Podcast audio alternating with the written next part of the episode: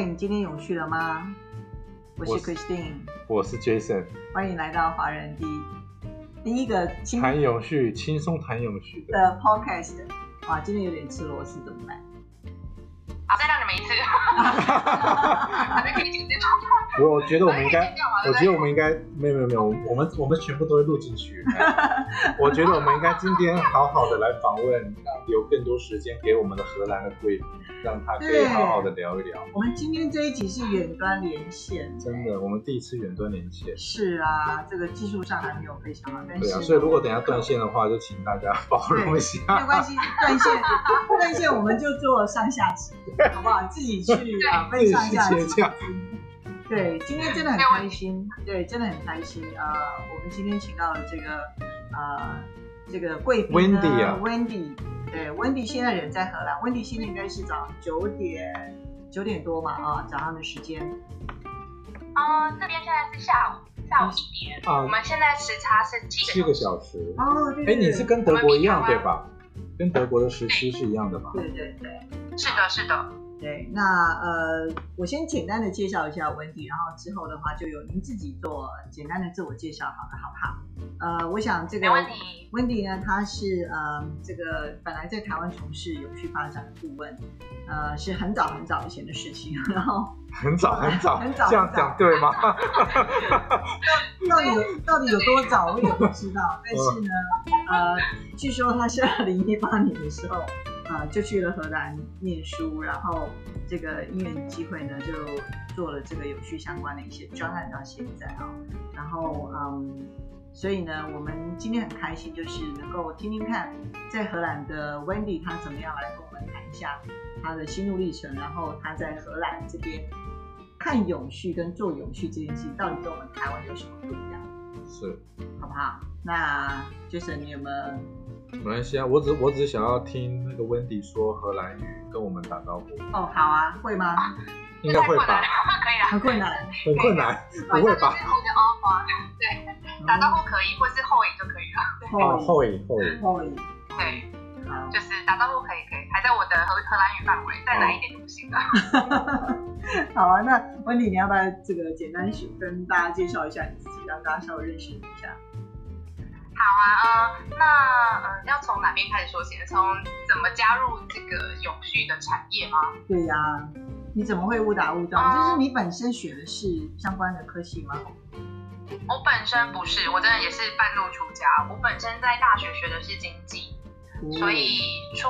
业之后，其实摸索了一阵子自己想要做什么，然后会认识到永续，或者说最早的其实从就是 CSR 就是企业社会责任开始接触到这一块。那那时候是因为呃之前在做业务的时候，其实有接触到一些国外的客户，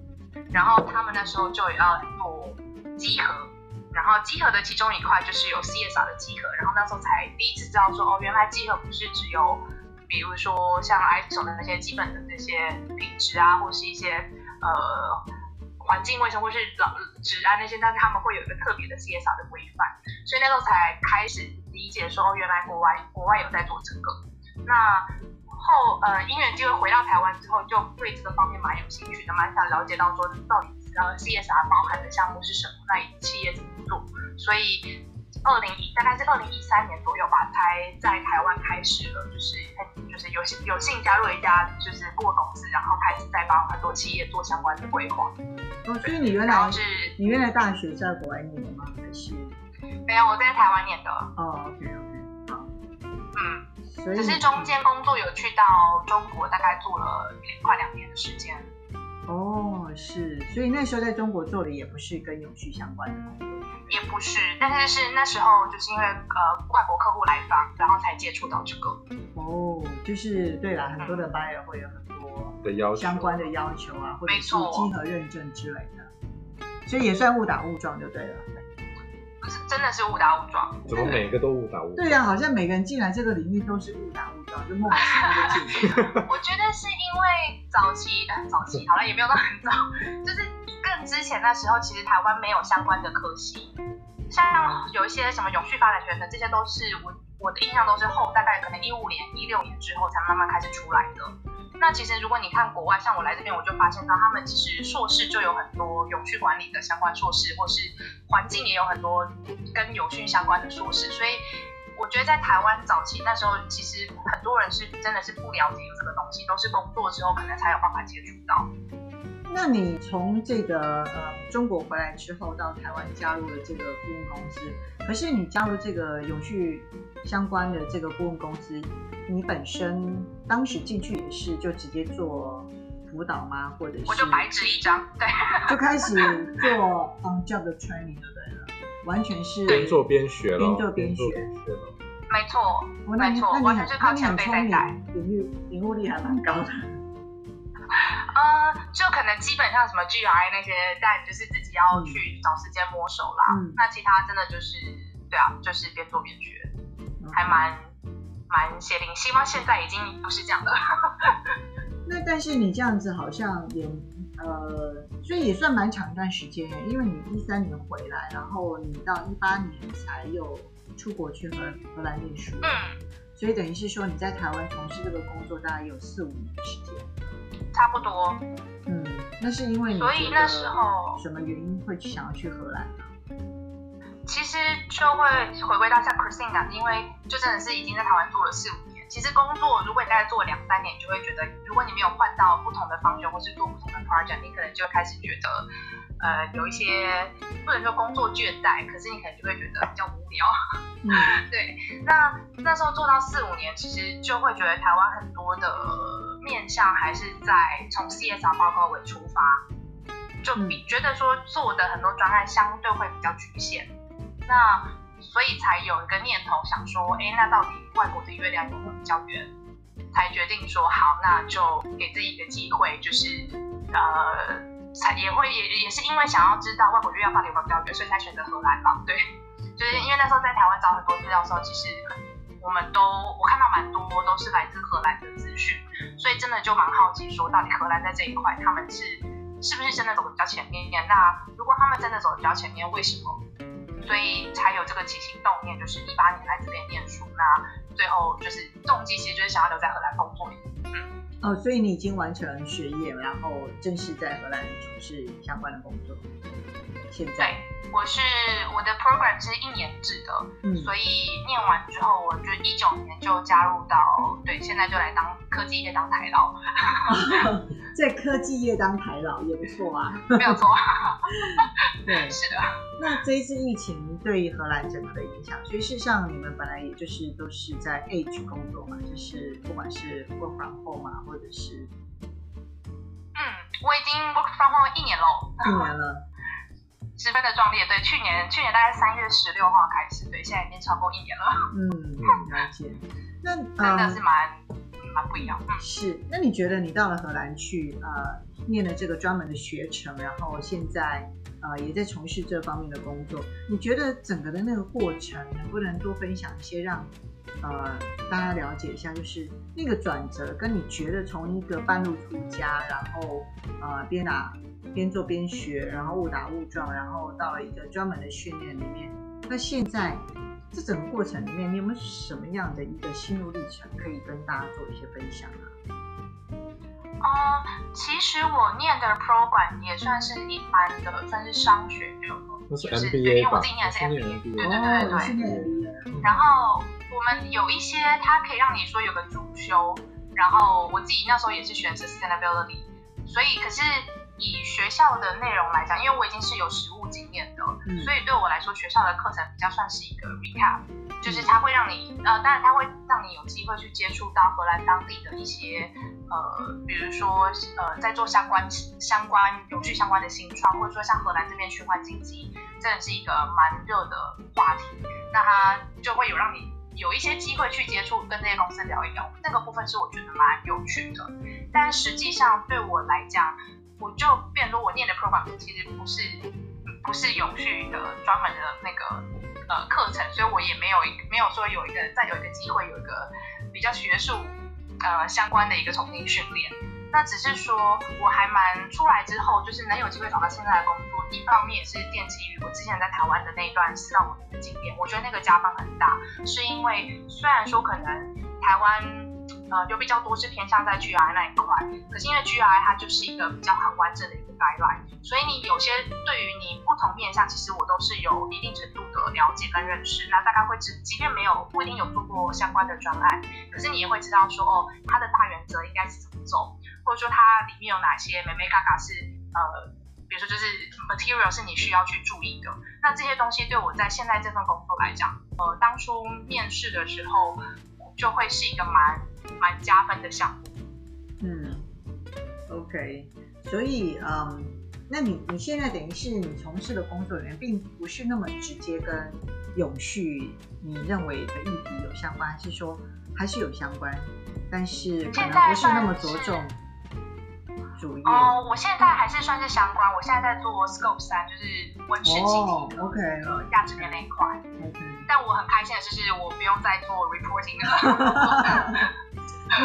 我再也不用不要再写那个很麻烦的事情。你应该是你应该是你应该是是是去跟你的 supplier 去沟通怎么做吧，请他们赶快做。没有错，然后我就是提供，比如说负责做 reporting 的同事，他的媒体就是说，哎，那也要提供这部分的资料喽。我就好，我提供这部分资料就好了。对对对对，所以 OK OK，所以还是有相关啦，只是说呃，你是在某一个特定的领域里面这样。对了，就应该是说回到业界了，不是回到顾问业去了，是回到业界去。到业界去。那你觉得在顾问业跟跟业界做这个完全是不一样的感觉？嗯，我觉得真的不太一样，是因为但一一来是从乙方变到甲方，真的还蛮爽的，就是 现在是现在就是哎请顾问公司做事嘛，对，不同的立场，但但呃但我觉得最不一样的地方是你真的会。呃，去看到公司内，在比如说某一个议题，公司到底是怎么样从零到从无到有开始去推动，那中间你真的你会面临到很多关卡，这些东西我觉得可能以前是顾问公司相对比较看不到的。对，当然也要看顾问公司今年跟客户的那个就是合作程度到什么样子啊。那我觉得以企业内部来讲，像我现在就是有很多问题，其实是我们公司内部自己要去解决的，顾问公司可能相对就比较难使得上。这个通常是什么样的问题？您您可以举个例子，就是什么样的问题是通常可能企业自己要去自己去解决？嗯，比如说最常见就是像如果我们想要推一个案，推一个有序的案子，你可能就会遇到很多部门的 pushback，就是部门可能就会觉得说为什么我要推这个？那他们有更高的 priority。那有些时候当然就是政治上的议题，就是他会觉得说我同样的资源，我为什么要放？要拨一部分的资源在你的案子上，或是为什么我要把你的专案列在我的年度的呃 priority 里面？这些东西就是算是呃有些时候会是一个政治的角力，就变成说你要去找到对的 stakeholder 去让他帮你推一把，或是让他去在上面高层去做协调。那这些东西其实呃是顾问公司相对比较难去帮忙的，因为他如果不熟公司内部的政治生态，或是不熟那些呃。大家部门之间的关系，很多时候其实他们也没办法提供太多的帮忙。对，这个就是其实企业内部因为有太多呃有有太多的事情，可能比这个更重要啊。就是说你怎么样把一些重要的事情做一些优优先顺序的一个处理嘛。但是对于呃如果说要呃完成整个 GR 的这个或 CSR reporting 里面，其实每一件事情都很重要。但是呢，对企业来说，他就不太可能说每一件事情都完全做到非常的完整，或者是在时效上面能够去满足一些需求。因为这可能跟他的 KPI 是并没有直接相关。对，有可能。没有错。对对。然后尤其像 COVID-19 这段时间，就是像初期那时候，大家根本搞不清楚什么状况，到底影响有多大的时候，那时候真的是。需要花很多时间沟通，才能够把一些案子 keep 在那个呃，就是保留在那个呃业务上。因为很多时候那时候就是很多东西是直接我们就是暂停，说你这个东西就是先不要做。哦，那你这样子工工时有比较少吗？啊，你知道从哪方面去看？就是他们相对来说比较接受，像过去一年有很多案子的 delay 就是比较可以呃被大家接受的。我觉得你。我觉得你你知道吗？如果你是在一个跨国企业工作的话，你在欧洲的这个时区是最好的，因为你不像在美国或亚洲，你得加班，就是无论你是早上加班还是晚上加班，在欧洲呢，怎么样都可以去呃，你知道吗？就是跟两边来说，刚好都在欧洲的时区里面，所以在欧洲呢，事实上不太会用到晚上的时间或者是一大早的时间，嗯，机会并不大，相相对来要说。看，相对来说，就是呃，我们确实跟不管是要跟美国那边，或是跟亚洲那边开会，时区上相对对我们来讲比较友善。对，真的 真的。哎，那所以那要不要来谈一下？就是说你在那边有遇到很多台湾呃，也是到荷兰去呃，不管是去念书啦，或者去工作的人，你们在永续的这个部分，事实上是有很多的连接的。嗯，就是因为呃，国外我会遇到其他的就是认识其他台湾在这边做相关也是永续发展的人，通常都是透过 LinkedIn 上面去做的一个算是怎么讲，可以说陌生拜访。哦，真的哦，所以是你去拜访他们的吗？嗯，都有哎、因为其实像我们国外找工作，很多时候其实就会跟鼓励你说，你多去找一些相关领域的人聊一聊。所以像有一些人是我当时在这边想要找工作的时候，就是透过 LinkedIn，哎，找到发现他们呃已经有人在相关产业工作，那我就是直接敲他们说，哎，我也是我是什么样背景，那我因为什么样的缘故，是希望跟你聊一聊，说有个 coffee chat，可能半个小时这样。哦，哎，就这蛮像我会做的事情。真的吗？我从来没做过这个。哦，那你很适合哎。不是我常常会去骚扰别人。为什么社群认识很？有些人觉得我认识很多人，是因为我常常会去无缘无故的，我觉得写信过去，然后就把你的姿态放得非常低，然后我就想要学习。我发现我们的 generation 真的差很多。你知道 我手上我的 LinkedIn 有多少人要来叫我接受，我到现在都不想按。不要这样子，我们就是需要大家接受我那个。真的，我都没有按呢、就是我我我是觉得有没有缘分很重要。所以原来年轻人现在都是真的是非常哎，没有没有没有，这是少数。没有没有没有，像像像像国外。Wendy 这样子，或跟我这样，那个是很很少。在很少台湾基本上很少。台湾基本人不太会用 LinkedIn 去呃做一些沟通，对不哦，我对？刚讨论说，现在年轻人沟通都有困难，何况是去拜访一个不认识的人，对不对？对呀、对啊真的。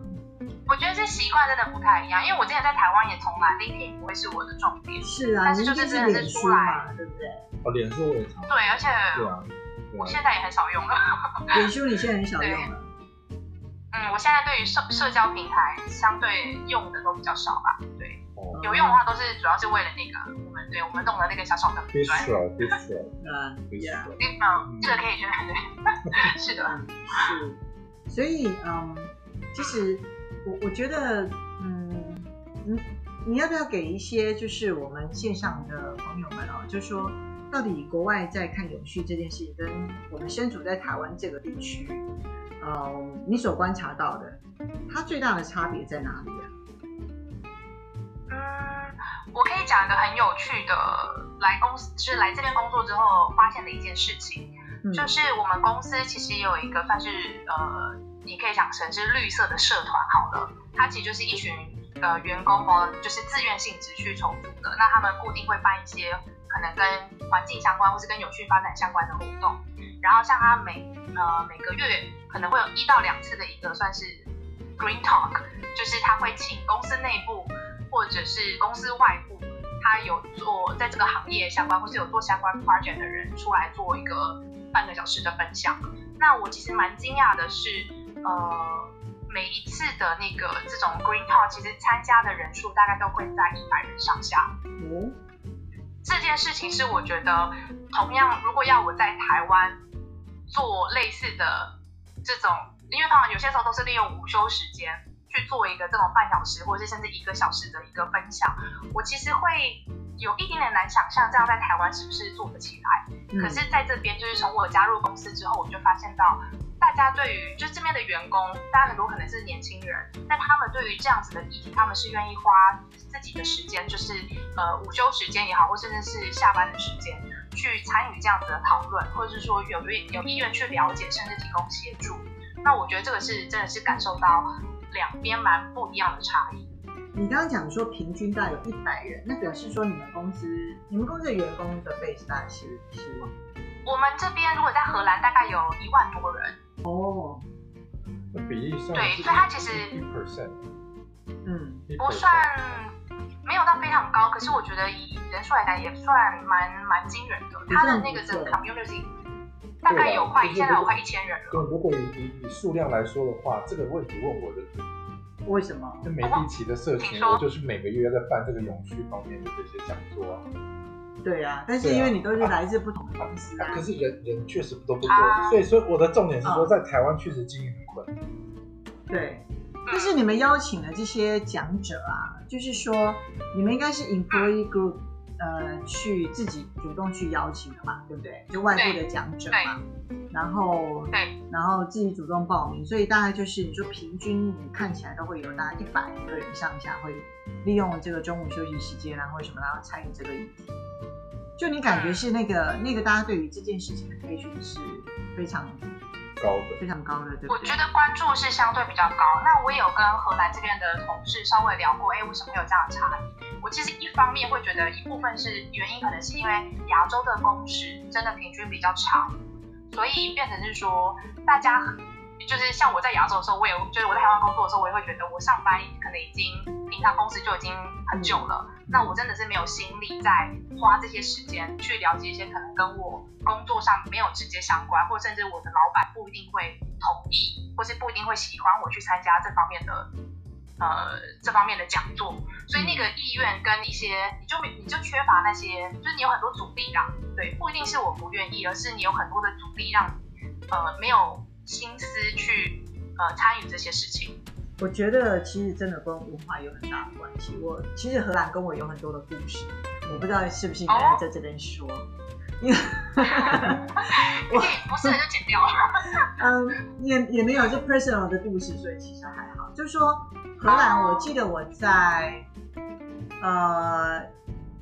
两千年的时候是我第一次去荷兰，两千年是基二基本是。你刚开始要做这份工作，没有，我还没有做这份工工作之前，OK，啊，因为前一份工作，所以我去了荷兰出差。然后我记得我一下飞机的时候，我的荷兰的同事来接我，然后他就开开始跟我讲述荷兰这个国家有多么的开放，多么的多元，多么的善良，呃，多么的就是在他心目中，荷兰是一个全世界最自由开放的国家，甚至包含当时因为我那个同事是同性恋，他跟他的这个同性友人住在一起，就在二十年前哦。嗯，他都可以跟我非常清楚的讨论这样的话题，一点都不觉得这是一个别扭。呃很别扭，或者是他不会认为说我能不能接受这样子。所以我对荷兰的印象就非常的好。可是呢，我对荷兰的印象也非常的不好，直到很多年，就是几年前我才又去荷兰，是因为我这一辈子第一次在欧洲掉的皮包就是在荷兰，就是被爬 走了，在在那个红灯区那路上。荷兰日常荷。兰日常对，然后所以他去机场送送我的时候就说：“你下次会不会在荷兰？”我就跟他说：“我不想来。”但是我的意思是说其实荷兰这个国家，我确实当时我去的时候，他给我的感觉真的就是一个，呃，他虽然也是，他其实跟台湾有很多很类似啊，对不对？那他也不大没错，可是呢，事实上他们确实是在一个对于很多的这个事情上面，他们都有很好的一个呃一个热情吧。那你看循环经济在荷兰这个现在基本上就是全球一讲到循环经济就是荷兰，嗯大概不会有人想到第二个国家，目前来说。然后大家对于这个绿色方面的这种永续方面的议题，在荷兰也确实是得到很多的关注。我觉得这个是文化上面一个很大的不同。台湾现在我们也关注了很多，可是我觉得大部分的人还是把它当做 business 在看待它。我不知道你的感觉是不是有有这样的感觉，就是说大家在做这件事情的时候，就是纯粹说，啊、这是一份我的工作，然后我现在从事这样的工作。但是，呃，如果说要非从事呃永续的人，比如说你刚刚讲的一百个人，平均一百个人左右，我相信里面有很多人他不一定是从事跟永续相关的直接的工作，绝大部分都不是。对，嗯可是他们愿意去参与这个话题。可是如果在公司台湾的话，可能举办的话是跟永续有关系的人，他们可能会有兴趣，想要了解一下，然后听听看。但是如果我不是做跟永续相关的，我可能就不想要去谈这个问题。我觉得这个差别是在这里。嗯有可能。对，就是说大家会来会来参加或者是聆听这个分享，都是因为我对啊跟我工作有关系，然后我想听好我会学到什么，对，然后把它放回我的工作去做。可是如果他完全都没有关系的话，我觉得他应该不会花这个中午吃饭时间去听这个，除非有便当。然后就是公司公司规定说每个月要教育训练几个对时数之类的，就是你会受制于很多的诱因，而不是真正你对这件事情有 passion，或者是你想要了解。我觉得这应该是一个很大的不同。嗯，对。我我自己，当然我也会开玩笑啦，因为就是跟荷兰同事有时候我就会反正会开他们玩笑，我说很多时候其实呃我不知道大家有没有看过《寄生上流》，但我真的还蛮喜欢那部电影的。然后里面有一句很经典的话，就是呃那些人善良是因为他们有钱。啊，是。如果我有就是钱，我我觉得某种程度上，对，没有错。对，我觉得某种程度上，欧洲之所以现在能够走得这么前面，我在永续发展这一块，它可以喊得这么大声，呃，某种程度上也是因为他们已经享受过了，呃，怎么讲，社会的就是那一段，嗯，对，所以种种的，这可以是文化，这当然有可能是他的历史一些背景，但是他就是因为他已经走过了现在可能亚洲还在经历的这段时期，所以他才有办法去从一个你可以说是道德制高点。来去发生，所以我我常常就是也是会开玩笑，就说，给，你们其实不是不是真的，你们 mindset 里面就是对有这一块，就是真的是这么的在在乎，或者说真的这么的自动自发，可是你们已经就是不需要去担心，呃，我要怎么过生活了。对，其实这也是这一次联合国在二零二一年，就是联合国秘书长不是讲二零二一年的这个优先的一个议题里面，其中很重要一点，他提到说。我们必须要更有具有包容力的永续的经济的复苏，是因为他认为有很多的国家，他一直在挣扎，说我今天到底是要先复苏我的经济，还是我要在永续的议题上面要呃花更多的 effort 去改善这个问题？那他就会呼吁这些哎该出钱的国家们，你们说好要出的那一千万美金到底去哪里？类似这样，就是说他呼吁大家说，你真的是应该把钱拿出来去给这些国家。让他们不要去担心经济发展的问题，而真的好好去关注他们现在所面临的气候危机也好，或者是各方面有去对他们这个国家造成的威胁，让他们能够专心的去做，而不要有所选择。那其实这个情况就会像你刚刚讲，就是说，当欧洲的国家或者是经济啊，就是过去在历史上就是啊，已经有强大了非常啊。长远的这些国家，他们其实那个道德意识相较来说，就会比正在经济发展中的国家来的高很多。是因为我们人都一定就是吃饱了才会想到道德面的问题嘛？对，我的意思说这是人性。就是那个马斯洛的需求。就是这有个，对，没有错，我就是要讲这个。对对，就是说这个部分会，就是有几个层次嘛。是没有错，所以这会造成说为什么呃，虽然亚洲现在也不断在讨论这个议题，但是呢，它还是。进步的非常的缓慢，也是因为他还是没有办法让很多人在这件事情上面能够有个共识啦。对对，那我我觉得这个确实是需要时间。就像欧洲人，你就会觉得他们为什么美感这么好？因为他们眼睛一张开，这个世界就这么美，他们有这么多很漂亮的这些艺术啊，他们的桥啊，他们的对他们的建筑，对，就是那么。那你看我们生活在台湾，一张开就是我不会建筑。你说你怎么美得起来？你对那个美的那个感受，你一睁开眼睛，你觉得世界上就长这个样子。那他们是一出生看到的世界就是这么的美，这么的美，所以美对他们来说根本不用学的一件事情。所以我觉得这个真的是有层次上的问题。而且我觉得温迪提到一个很好点，因为这这件事其实是所谓的价值观的取舍。对。那其实我也想问温迪，就是说，假设因为你说你现在在在甲方了嘛，哈，就说。假设把把假设说未来作为一个品牌客户好了哈，因为其实现在基本上就是以客户说说 A 就是 A，说 B 就是 B，基本上供应商是很难有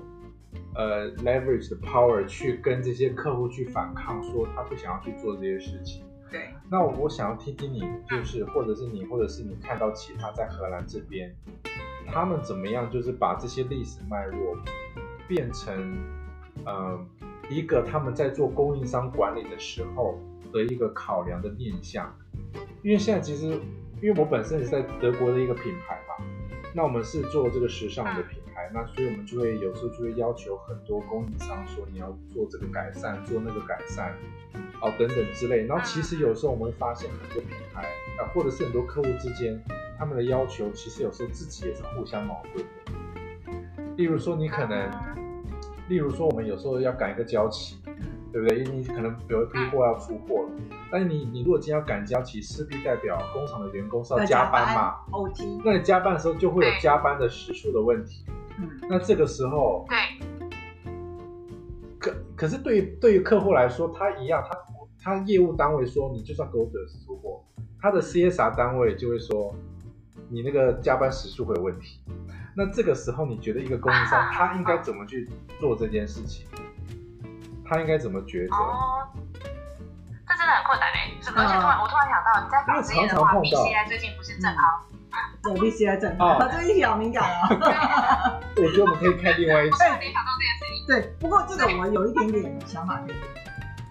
这个真的是啊，请先说。哎，我我没有，我们要先给那个听众不了解 BCI 的那个问题啊。我我们太多话，我们太多话题了。我们先对对对对，我先回到我刚提的。很容易打开。对对对。好，温迪，好，那温迪你先说好了。嗯，我们现在比如说像我们现在也很积极的想要请供应商，呃。就是做一些调整，比如说像再生能源这方面，或者说温室气体这方面，我们有很多的呃目标，其实是真的是需要供应商甚至是客户一起合作才有办法呃去达成或者是去减量。那回归到你刚刚说的那个问题，我觉得其实。呃，大家，我觉得，呃，如果你是企业内部啦，其实大家都会知道说你会有哪一些，如果你这样要求，你后续衍生的那些呃可能的效呃结果，或是你需要付出哪些代价，这些其实企业基本上都是了解的，只是说很多时候，比如说好了，供应商如果没有提出来，我们可能会觉得他有办法去解决这样的问题，可是如果像我们现在遇到很多供应商，他会直接可能跟文化有关系，可他就会提出来说，哎，那你。我们这样做，你可能我可能会需要有 A、B、C 的一些额外的支出，或是额外的呃成本、额外的一些效益。对，那你这些能不能接受？你会有做，会有一些补贴，或是你会有什么样的一些补偿措施在之后，就是有点类似去 cover 这一块嘛？就是我们预嗯，我觉得这个东西是可以沟通的，某种程度上是可以沟通的，就是呃，不是很多时候就是真的客户，我觉得。有些时候，如果太客户至上，你没有去讲这些东西，他客户不一定会觉得，呃，有这些问题。就算他觉得可能会有这些问题，可是如果你没有提出来，我觉得客户有些时候他也不一定会主动帮你想到这一块。那我觉得这个就是一个 transparent 的 communication，我觉得就是很重要的一件事情。那如果客你今天供应商提出来，你企业却没有去想到这块，或是没有因为这样去做一些调整，那我觉得。其实企业自己本身要去负比较多的责任，就是如果后续真的有一些，比如说强迫劳动或者是一些呃公安甚至公安的一些问题的话，我觉得品牌商或是企业端就是甲方有点难辞其咎啦。嗯，可是问题是现在商业世界基本上他们不会，他们不会觉得自己有问题啊，他们一定，而且就这样讲，就讲就是最现实的，每年品牌呃或者是客户他一定会砍价。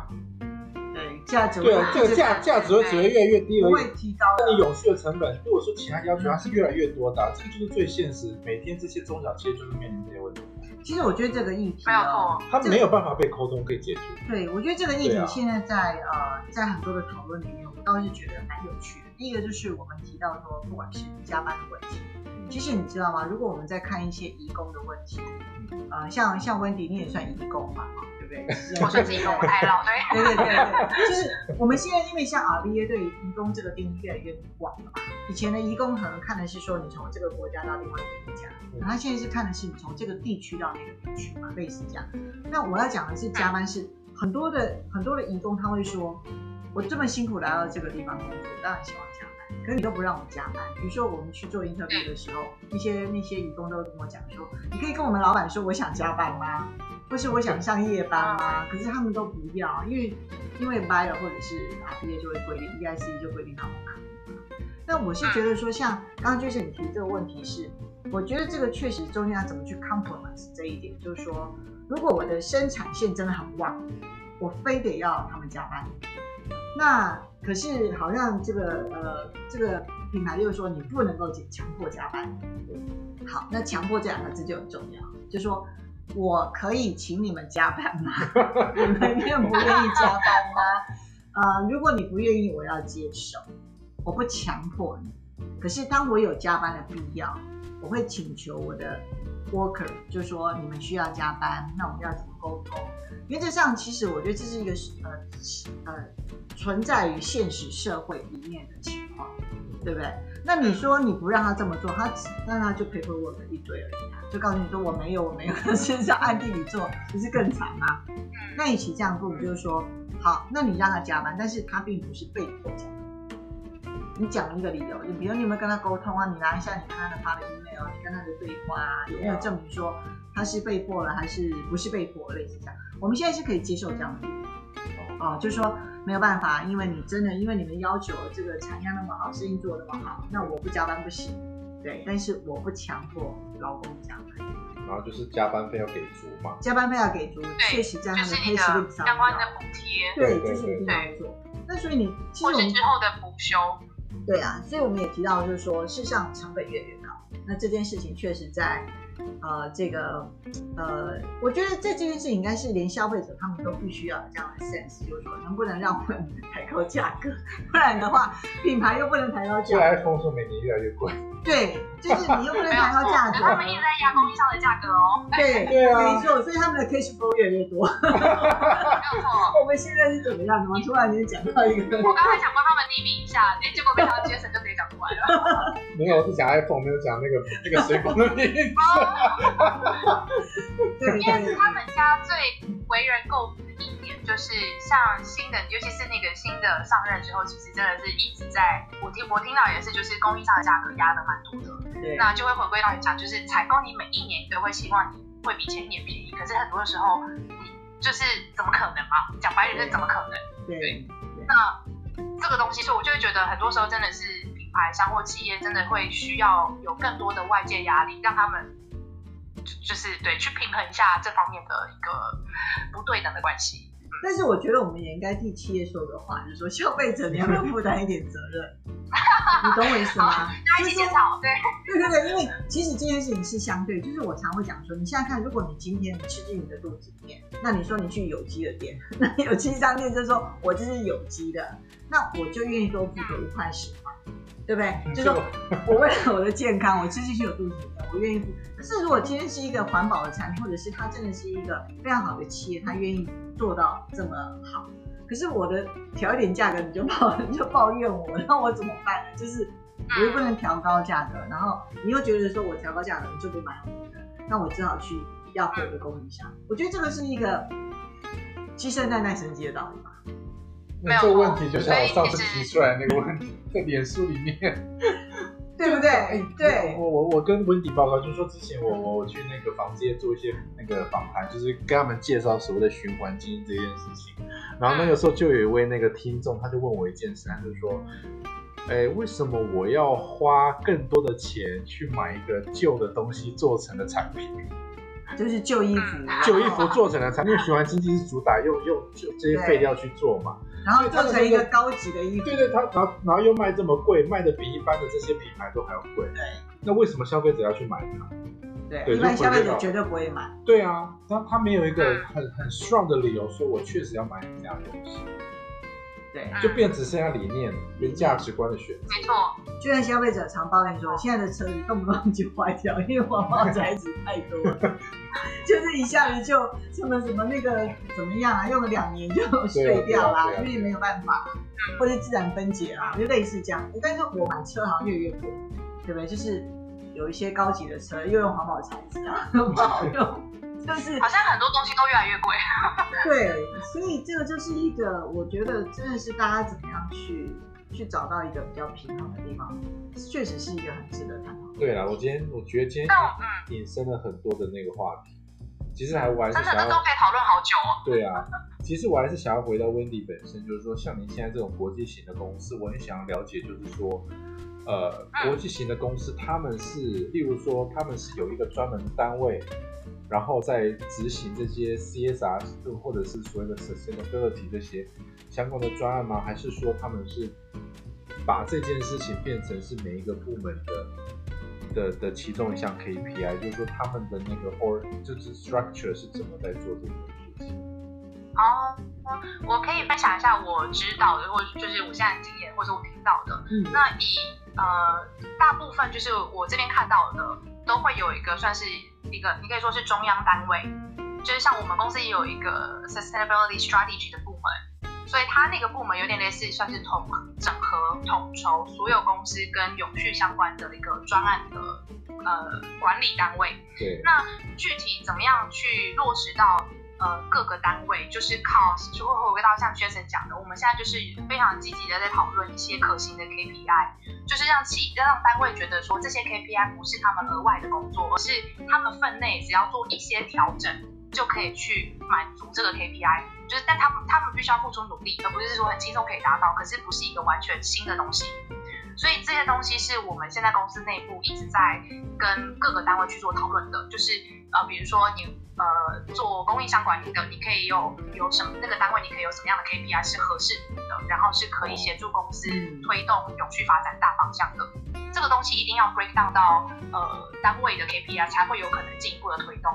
对如果没有 KPI，真的很多时候也是很难做事。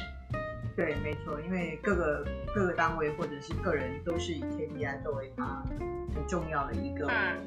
goal 嘛，所以对？所以就是说，我们是怎么样把永续这件事情跟每个部门去做上关联性？嗯，那只是说这个关联性，它的细节内容可能就依依照每个部门的性质比较不一样，但基本上就是希望跟能够串联在一起。对，其实这个就是对有点 gov 类似 governance 的嘛，对对在治理的部分要考虑进去了。嗯，就是不能够完全让他觉得我是在做一个跟我业务不相关的东西，或者是是在帮你。对，或者是我在增加我的工作量，不能让他们那种感觉。嗯所以很多企业不是会讲说啊，我们来办什么活动，然后你叫他们说啊，我原来的工作之后还得花时间这对啊，周末还要出来。对，周末还要出来进餐啊，或者是还要爬什么 爬山什么的，还要去做回收啊之类的，还对还，蛮累的。还有一个蛮重要的是，呃，当然你要给单位诱因，所以比如说很多专很多永续的专案，其实你会有一些 cost benefit，就是哎成本的一些效应，或者是你有一些其他额外的呃财务方面的一些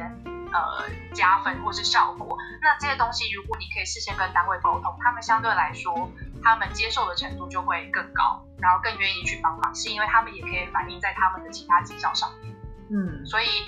这些东西真的是要好好的去讨论，然后去想办法找到这些诱因，才有可能真的比较落实到各个单位。不然很多时候就还是会变成说你中央说一套，但是你地方说做一套这样。嗯，真的。哎，那温迪，你有没有呃，除了我们前面聊了很多很轻松的这个话题之外，你有没有遇到一些什么挫折，或者是你觉得，嗯，你将来在这条路上，嗯，你需要什么样的一个，什么样的一个更好的一个动力去持续的往前走？挫折啊，这真的是一个很好的问题。没有吗？没有挫折？应该是蛮多的，所以才是有，但是很多其实跟永续好像没有那么直接相关，比较像是工作上你会遇到的问题。哦那如果是要跟永续发展比较相关的，我觉得是像我现在自己在做 Scope 三的这个盘查，那我就会发现到说有很多其实是还算是呃，即便在业界或者说在产业都算是很新的，大家没有做过的。那有些时候我其实会有也会有一点彷徨，说到底怎么样做才是最有效率，或是才是真的呃，比如说你你评估出来的那些温室气体才是真的是比较贴近所谓的真实或是现实。这个东西是我有时候会蛮挣扎的。嗯，所以你有你有对于这些数据产生过怀疑？有啊，我常常就想说，我算这些数据有意义吗？对，就是你就是因为你这些东西是你感觉不到的嘛，就是碳盘、温盘这些东西是你真的，你又不会出现在你平常生活中。然后就算我今天减量了好了，地球也不会立刻就说哦我就绿光了，没有这种东西。所以常常我自己做一做，就会觉得，哎，这样真的是有帮助吗？而且这个算法到底对不对，也是另外一个问题。对，就是说我们用我们的想法去算，而且 Scope Three 因为它 cover 的面向太多了，对。对，很多很细致，细节没错，你员工的差旅这些都要算，而且又要供应商的东西，对。然后重点是这些数据的正确到底你怎么去没错，判断说，哎，你给我的数字是真的？啊，所以它不是会有个验证呢？但是那个验证呢？对，但是我的意思说，这个过程还是让人家产生，因为你实际上的数据是不是真的，才是一个最终可以对啊，就像 Volkswagen，哎，我又讲出来了，哎，怎么那剪掉？哦就某某厂牌之前某汽车厂牌就是也是有撞，就是被讲说它数据造假，对，就是它也是过了一连串。我觉得有很多东西其实你要做是真的可以做，对。那对啊，就是所以其实你知道吗？我我们最后就是聊一下，就是我觉得你上次在你们那个 Visual S 里面啊，提到说这个 Green Wash 这件事情，但是你们特别提到的是人才的 Green Wash，永续人才的这个 capability 的部分，我觉得这部分其实还蛮还蛮真实的欸就是呃，我特别印象深刻是你们刚才提到说，呃，有些人他可能只是懂一点，然后接触一下就说他是这方面的专家或者是什么之类的，但事实上这个过程是要经历过很多的这种不断的去，应该想说他没有一个真正所谓的专家，而是说你在某一个领域里面去呃特别的嗯琢磨特别的多，或者是说你确实是花了。呃，非常深入的一个功夫来建制你的基基本功啦，应该这么说，对不对？嗯你那一篇的那个内容大概是想要表达的是这样的一个概念吗？应该说，因为其实我们是不同人写的，所以我我我没办法代表那个我们另外一个团队成员，就是讲他的那个观点。但是我自己会觉得说，如果真的回回归到像您讲的，就是如果你在这个领域一个领域钻研的够久，其实很多嗯很多时候其实你会有更多的疑惑，或是你会知道说自己知道的是哪些，自己不知道的是哪些，所以相对来说会很多时候反而会比较保守，这是我的感觉。是，反而是如果有些时候，如果你是一知半解，或是你没有那那么了解的，就讲话才会真的比较大声。所以有些时候，我们像我们自己在看，就是其实会，嗯、怎么讲，就是会觉得说，尤其像现在，其实很多时候是没有一个标准，没有一个不会说有很什么证照去说哦，你达到什么样，就是你真的是 professional，或是真的是很厉害。这些东西目前在永续发展这个行业你都还是没有的。所以到底怎么样去？呃，去评断或者说去看一个人到底是不是真的了解，我觉得是大家需要相对谨慎，然后甚至需要去花一些时间观察这个人真的做的事情，或者说他是不是真的有这个能力。嗯，没有相对没有那么容易的。嗯嗯嗯，好，然后这对啊，就是所以如果可以的话，就是当然尽量多多交流，或者说多看。嗯，可能会相对有帮助，就可以也可以避免说，哎，有些人讲的其实比较大声，但但他到底是不是真的这么有料？就是很多时候其实业界都知道，我觉得，嗯 只是业界有没有去，呃，对，就是有没有那个 去突破破，人家的大家都很相对对，因为我觉得不止在永续产业啦，其实其他行业都是，就是很多时候其实你就会发现人一红之后，大家就开始爆料说啊，其实他的业界怎么样怎么样，对，这个就是人就对啊，是一性，个算是。对，对啊普遍的现象嘛。对，但我我自己是觉得，真的是懂越多的，其实有很多时候他反而是比较低调，然后真的是比较保守。对。呃，对啊，那我们时间也差不多了，然后我想说，这个特别有意思。真的有意思，而且呢，我们真的很希望温迪可以啊，下次有机会再录是可以第二集再录第二集。然后可以啊，我想聊 BCI 哦，不是，你想聊 B C I？我天哪！我想要听 Jason 聊 BCI。嗯，Jason 可能不太敢聊 I，因为我觉得哦，但是我觉得应该，哎我觉得应该这样我什么我哪有什么不敢聊？啊。那好，那但是我但是我觉得，我我觉得或许我们不一定聊 I，我们可以聊一下，就是说现在全球有这么多呃受到呃受到肯定，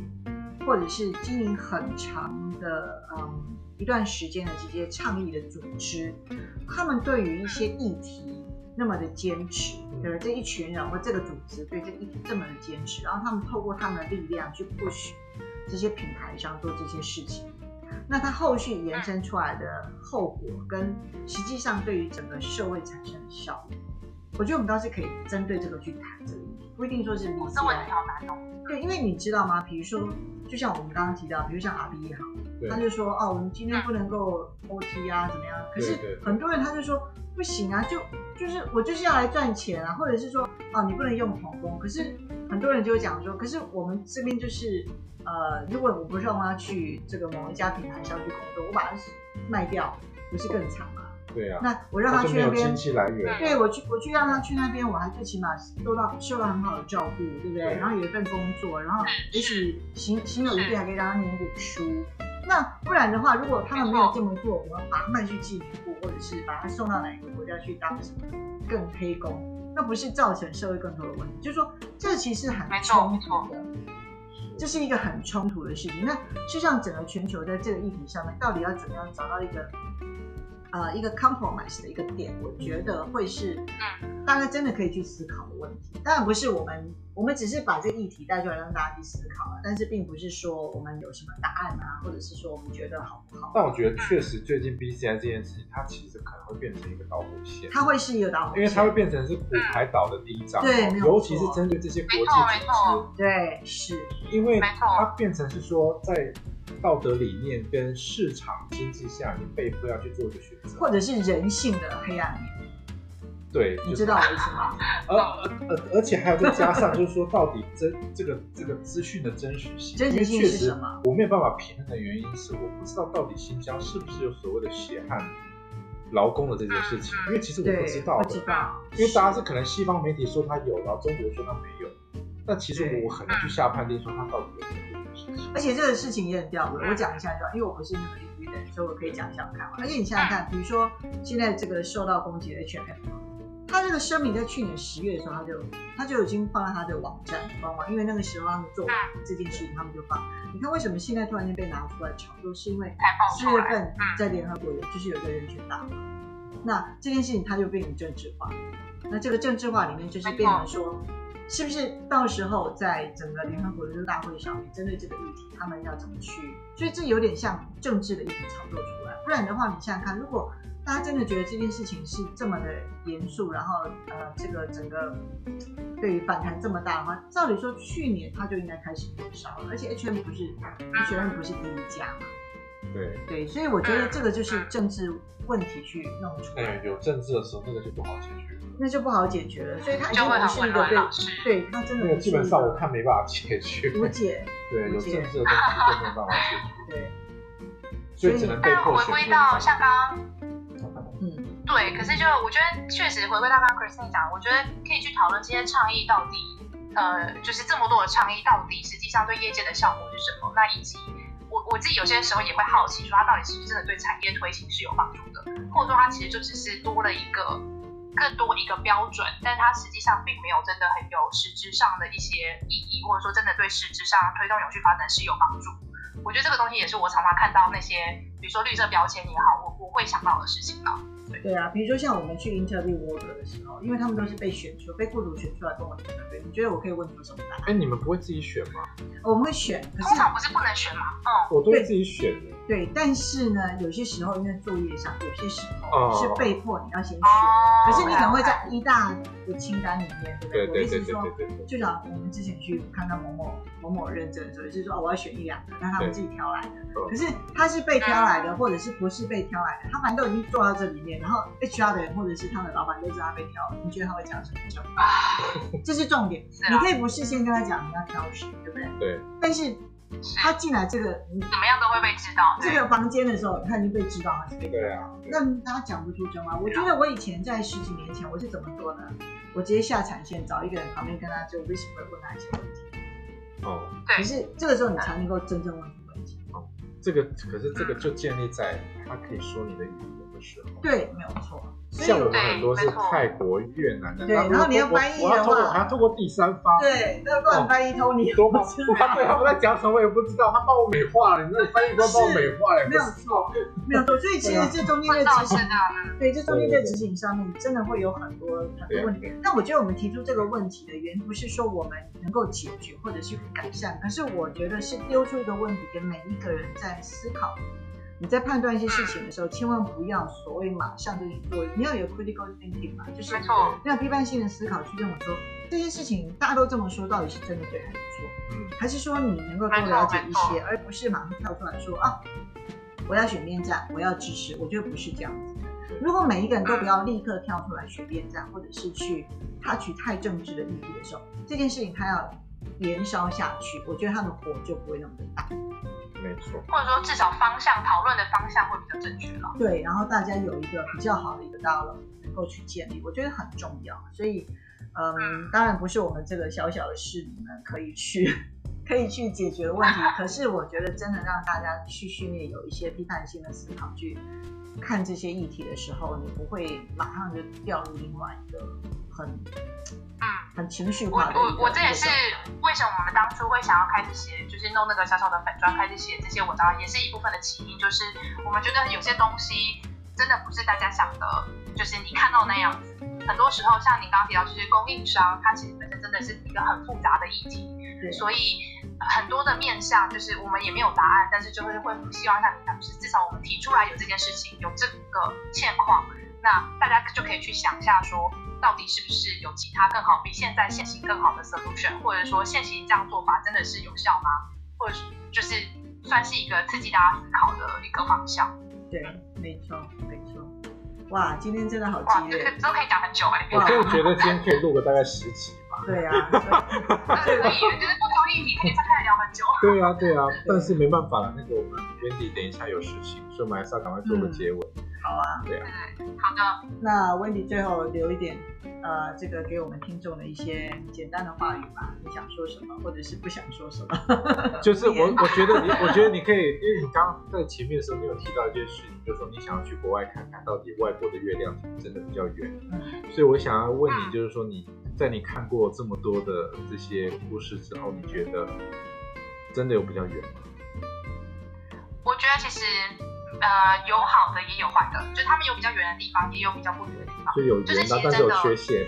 对对 对，就是这样讲起来真的很像讲干话，但是确实然后你要哔哔哔。就跟就没讲一样，对。但确实我出来之后，我的经验就是他们确实有些地方，像刚刚我们有讨论到，就是可能一些文化或是历史背景，所以他们真的有比较积极的参与或者去 push。可是相对来说，很多时候你说他们真的是，就回答你真的是真心这样，或者说是不是很多时候是太左交，你反而失失去了一些真的是。呃，考量到像我们刚刚提到那些供应商的实际面的这些议题，我觉得又又是另外一个相对来说的缺点。那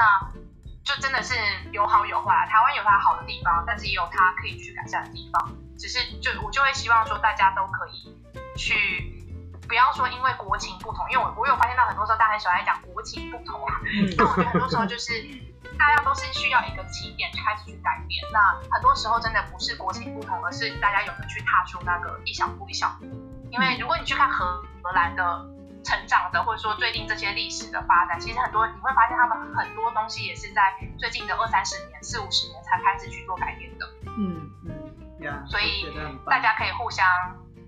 照应，然后去好好的就是把不好的地方变好，然后把好的地方变更好，这样。嗯嗯，好，听起来真的是在讲废话，对。呃，不会不会不会，今天真的非常开心，有机会跟 wendy 可以做这样的一个比较深入的对谈。那我希望我们下次当然还是有时间的话，我们再邀请 wendy，我们来谈一些比较呃更有趣的 深入的话对不同的面向的。没问题啊，对谢谢你们的邀请，那你记得很开心你们做这个 podcast。题。谢谢，记得在荷兰也是要 be safe，然后我们希望下次有机会你们来台湾可以跟大家一起去。对啊。哎好啊没问题你你有计划什么时候回来台湾吗？通常。我其实刚从台湾回荷兰，太太不巧了，太不巧了。对，早上我们去年就应该把就遇到 wendy 了。对，去年就对我就会跟你见到面，有办法的。对啊但通常一年大概回去一次吧，除非有出差。哦 OK OK OK，好，好啊好啊。好吧，那我们今天就到这里喽，嗯谢谢 wendy，好啊，谢谢祝你们 podcast 顺利。嗯，晚安，拜拜。拜拜。